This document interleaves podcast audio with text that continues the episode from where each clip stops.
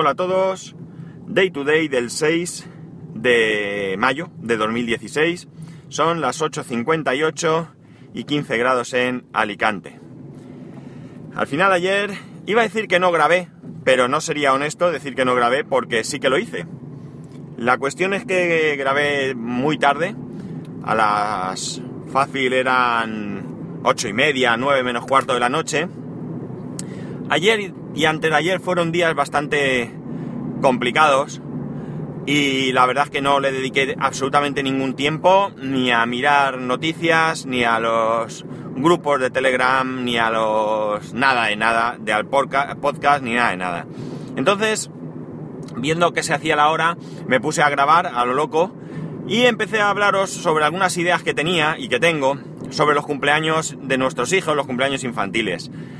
Cuando ya estaba a punto de dar los métodos de contacto, eh, paré y lo borré. Porque me di cuenta que era un grabar por grabar. Sí que tengo ahí unas ideas sobre eso que podía compartir con vosotros, pero no son lo suficientemente importantes como para dedicar todo un podcast y haceros perder el tiempo en, en este tema. Entonces, pues decidí, como digo, borrar. Podría hablaros ahora, pero eh, tengo un tema que me parece mucho más, mucho más importante. Veréis. Eh, curiosamente, a estas alturas del curso, del curso escolar, han entrado dos niños en el colegio de, de mi hijo. Bueno, realmente son tres, pero básicamente dos. Uno de ellos eh, en el colegio de mi hijo y dos de ellos en la clase de mi hijo concretamente. Uno de ellos no tengo ni idea de por qué ha hecho este cambio de colegio, no lo sé. No he tenido ocasión de hablar ni con el, padre ni con la madre. Pero el otro sí, el otro sí que he podido hablar con él. Estamos hablando, como recordaréis, de niños de en 4 o 5 años. Cumplirán algunos este, algunos ya los han cumplido, otros los cumplirán a lo largo de, este año, los 5 años. Y, bueno, pues como digo ayer, eh, precisamente tenía un cumpleaños, por eso me vino a la cabeza todo el tema de los cumpleaños. Y bueno, pues conocí al padre de, este nene y estuvimos hablando y bueno, pues evidentemente surgió, la primera pregunta que alguien hizo es si es que no eran de aquí. Esto hubiera explicado el motivo por el que por el que de repente cambiaban de colegio, si a los padres o a uno de ellos o a ambos o lo que fuese les hubieran trasladado en el trabajo, pues es evidente que hubieran tenido que cambiar de colegio a su hijo. Pero no, no era el caso. De hecho, eh, vive en la ciudad y además eh, vive aproximadamente a la misma distancia del colegio al que llevaba antes a sus hijos del que los lleva ahora, que es el mismo que mi hijo. Eh, la siguiente pregunta, evidentemente, fue entonces que cuál era el motivo, porque te llama la atención, iban a un colegio concertado, en principio es un colegio mm, que está bien, es decir, que no tiene ningún al menos no hay por ahí noticias de que las cosas no vayan bien o de que el profesorado no sea eh, bueno, para nada. De hecho, eh, en ese mismo colegio, años A, estudió mi mujer, su primo, eh, vamos, que, que, es un colegio mm, reconocido. Y entonces nos explicó el motivo. El motivo es porque ni más ni menos que lamentablemente al niño le han eh, diagnosticado diabetes. Eh, ¿Qué ocurre? Que la primera preocupación, pues evidentemente era que en el colegio hubiese alguna enfermera que pudiese estar eh, de alguna manera no pendiente encima del niño constantemente, pero que sí, si ocurría algo, pues supiese cómo actuar. Mirando por varios colegios, se movieron por muchísimos colegios, y además consultando con la Consellería o Consejería de Educación, que es la que tiene las competencias de educación en esta comunidad autónoma, creo que en todas, en todas las comunidades las competencias de educación están transferidas, si no me equivoco, pero bueno, pues la verdad es que parece ser que a nivel burocrático administrativo la ayuda fue cero. No se implicaron, no se preocuparon y más o menos le dieron un poco de, largas. La cuestión es que, según este padre, después de recorrer muchos colegios, vieron que solo había atención, no sé cuántos colegios habrá en Alicante, muchos, eh, muchos, tanto públicos como concertados, pues resulta que solo había cinco colegios donde hubiese una enfermera. Y atención, lo digo para, para, para los que ahora están intentando mm, eliminar la educación concertada, que ojo, yo no veo mal que exista la educación pública y debía ser para todos, pero como no es, y como... Mmm, muy bien este. Como mm, los colegios públicos que aquí hay pues tienen carencias, lamentablemente, y no son carencias de profesionalidad de sus educadores, ni mucho menos, son carencias económicas que hacen que estos colegios pues tengan dificultades para salir adelante. Pues resulta que los cinco colegios que tienen enfermeras son cinco colegios concertados. De entre esos cinco, pues han recaído en el, en el de mi hijo, pues por preferencia, porque les ha gustado más, eso ya no lo tengo muy claro, pero bueno, el caso es que está, que está ahí el niño. Eh, una cosa que me enorgullece del colegio y me enorgullece porque, porque también, aparte de ser el colegio de mi hijo, pues es el colegio al que yo fui desde que tenía, pues eso, tres o cuatro años. Eh, es que en el momento que eh, los padres fueron allí a explicar su situación, pues se han volcado para eh, ayudarlos a que a solventar su situación. En el caso del, niño pequeño, el, otro, el más mayor, no había ningún problema porque en la clase de mi hijo había plazas libres. Habían quedado una o dos plazas libres, si no me equivoco.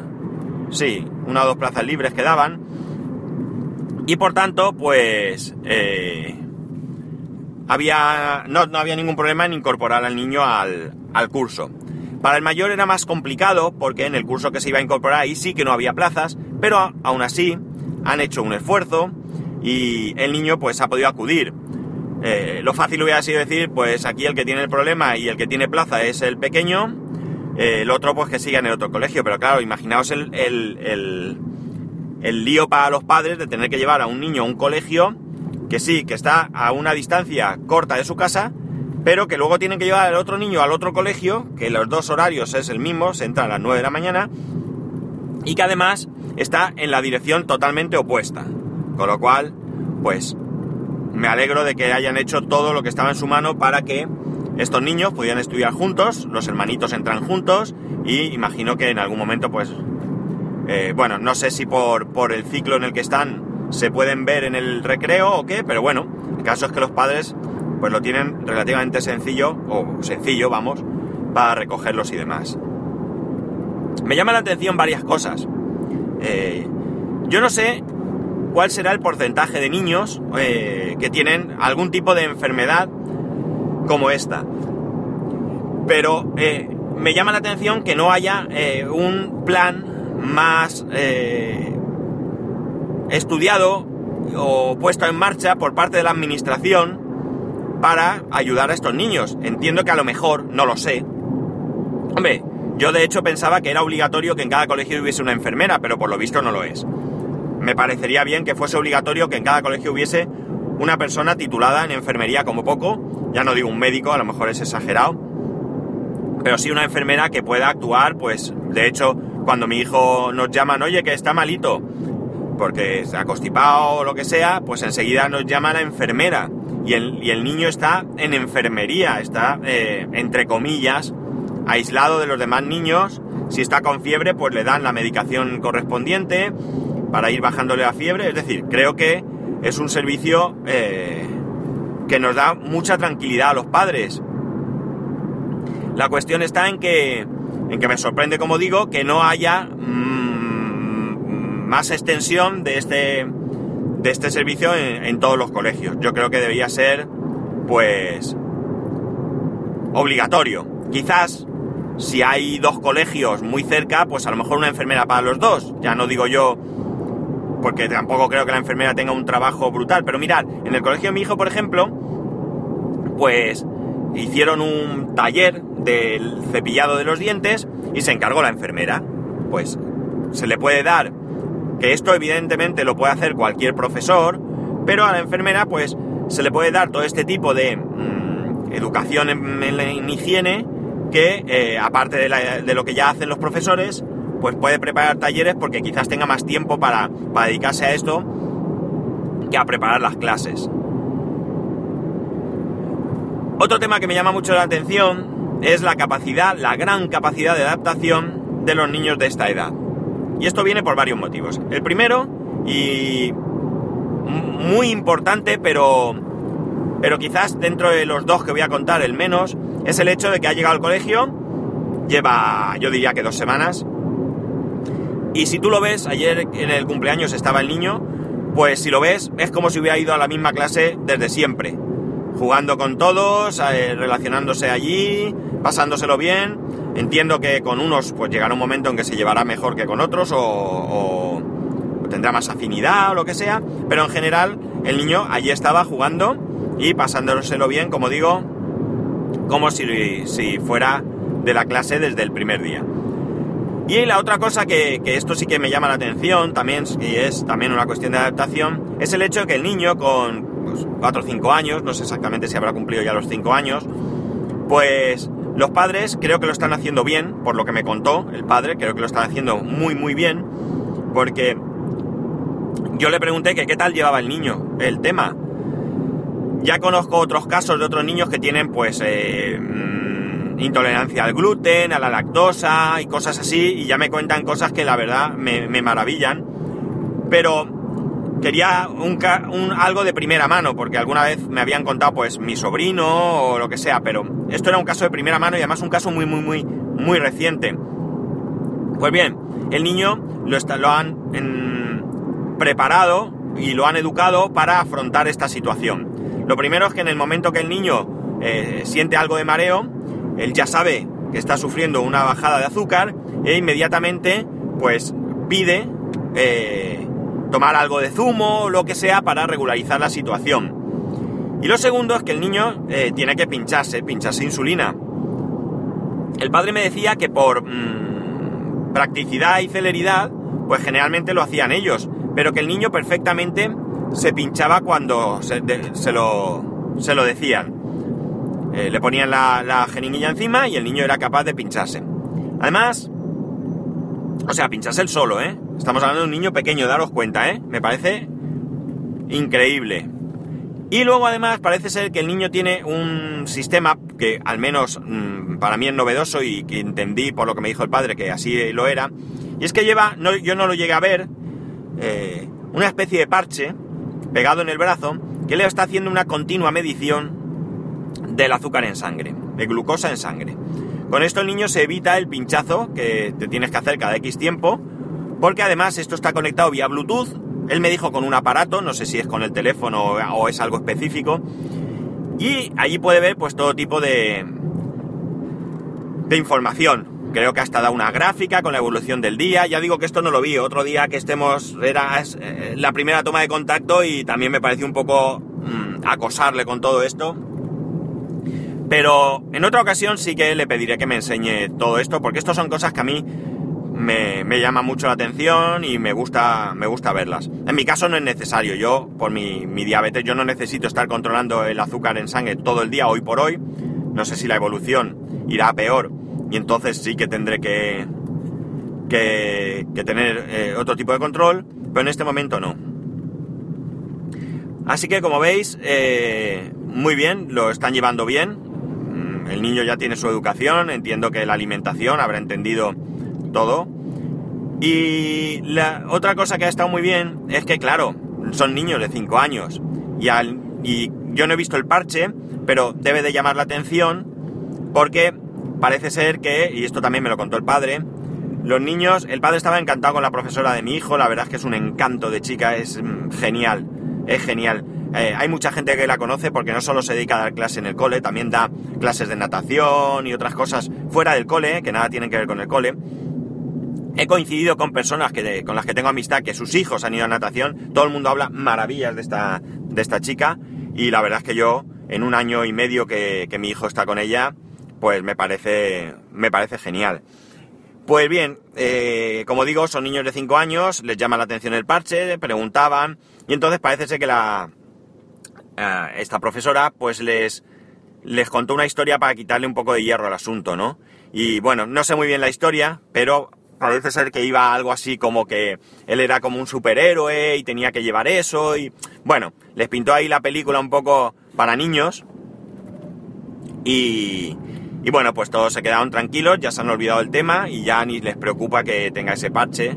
Eh, ni nada. Ya digo que no sé exactamente la explicación. También intentaré enterarme exactamente qué le dijo. Me intentaré enterar por parte de ella, por ser de primera mano.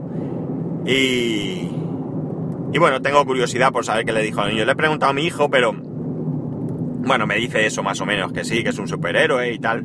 Pero bueno, ya le preguntaré, le preguntaré a ella. Pues esto es lo que hay, es decir, eh, por un lado, mmm, bien porque, bueno, pues la situación la tienen estos padres controlada, han actuado yo creo que tremendamente bien, han tenido suerte que todo les ha salido bien y que, y que, bueno, pues la situación, como digo, es, es la que debe de ser.